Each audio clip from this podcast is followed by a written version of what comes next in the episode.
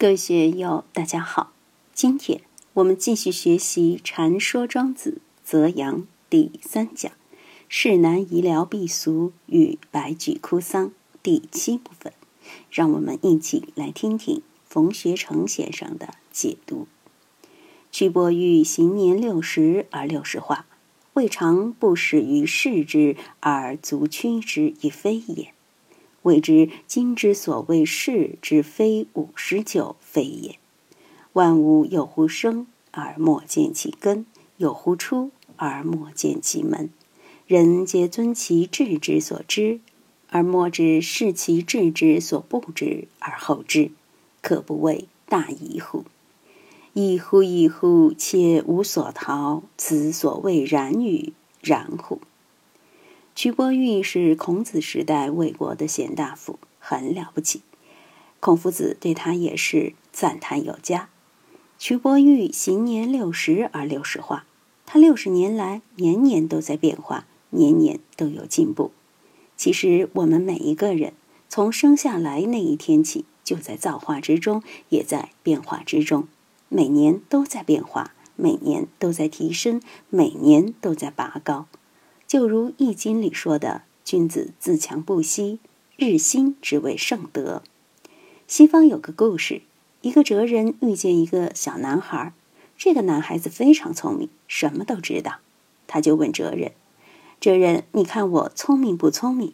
哲人没直接回答，而是说：“你很聪明，但十年以后，我相信你肯定比现在更聪明。”其实我们都是这样的。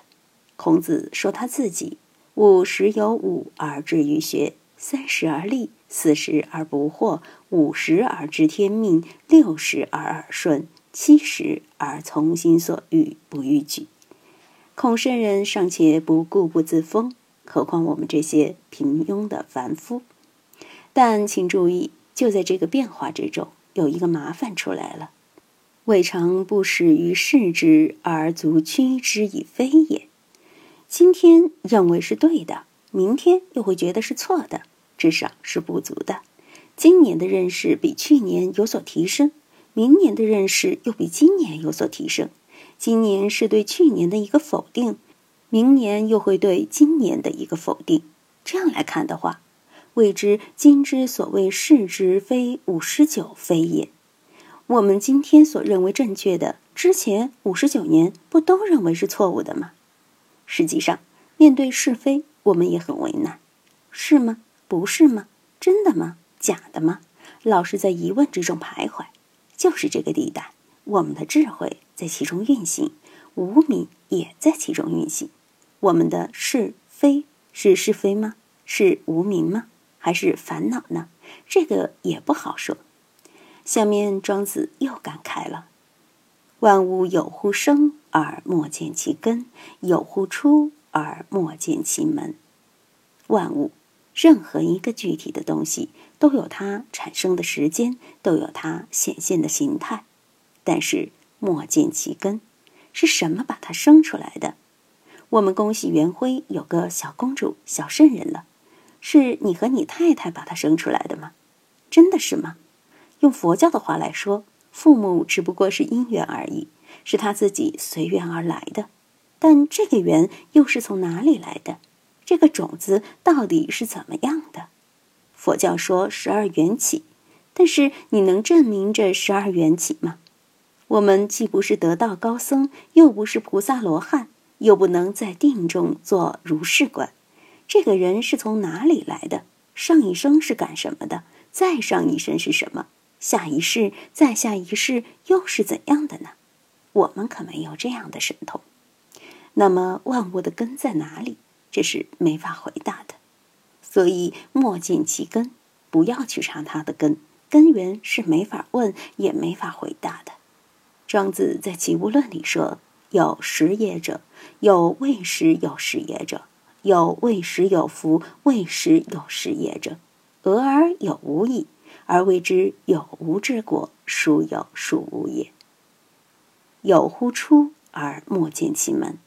我们知道一位女士怀孕了，怀孕的那一刻，你知道吗？夫妇自己当时也不知道，事后到医院检查才确定的。我经常问：“你是怎么睡着的？你知道吗？你是怎么醒过来的？你知道吗？”我们清醒的时候到完全失去知觉睡着的时候是有道门的。你是怎么进入这道门的？你知道吗？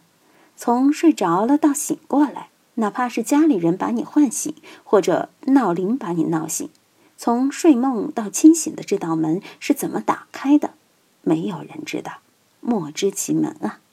知道了，就见了自己的本来面目。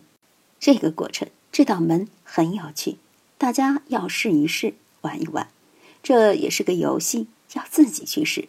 玩过关了，就打破生死之谜了。我们的精神在担当，我们的生命在担当。就在这些过程中，我们能够看见这个出入之门吗？生死之门，谁看得见？谁也看不见。有的人好好的，突然就躺下了。昨天还和他通电话，今天一个电话来告诉你，你的那位朋友走了，快去打丧火吧。这种事情太多了。我们怎样从这样的语言中看见大道运行的轨迹？庄子这样的语句实际上就是给我们逼扎，不是禅宗才有逼扎，庄子的这些语言也是逼扎，也是给了我们一个话头。你去参吧，里面的名堂很深啊。禅宗里那位名震天下的临济大师曾说：“有一无畏真人，常从汝等诸人面门出入。”为证据者看看，我们知道有这位无畏真人吗？他在哪里？与我们有什么样的关系？能把他揪出来示众吗？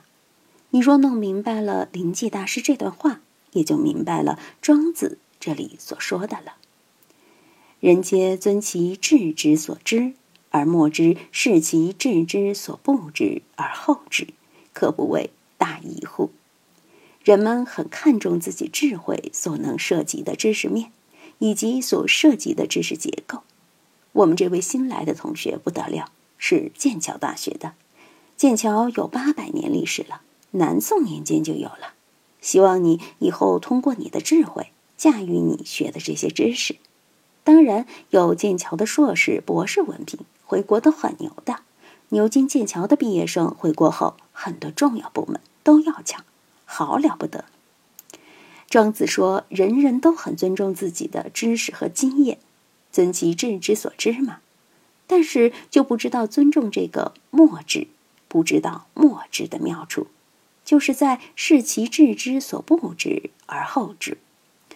大宗师里面有以其智之所知，以养其智之所不知，是智之甚也。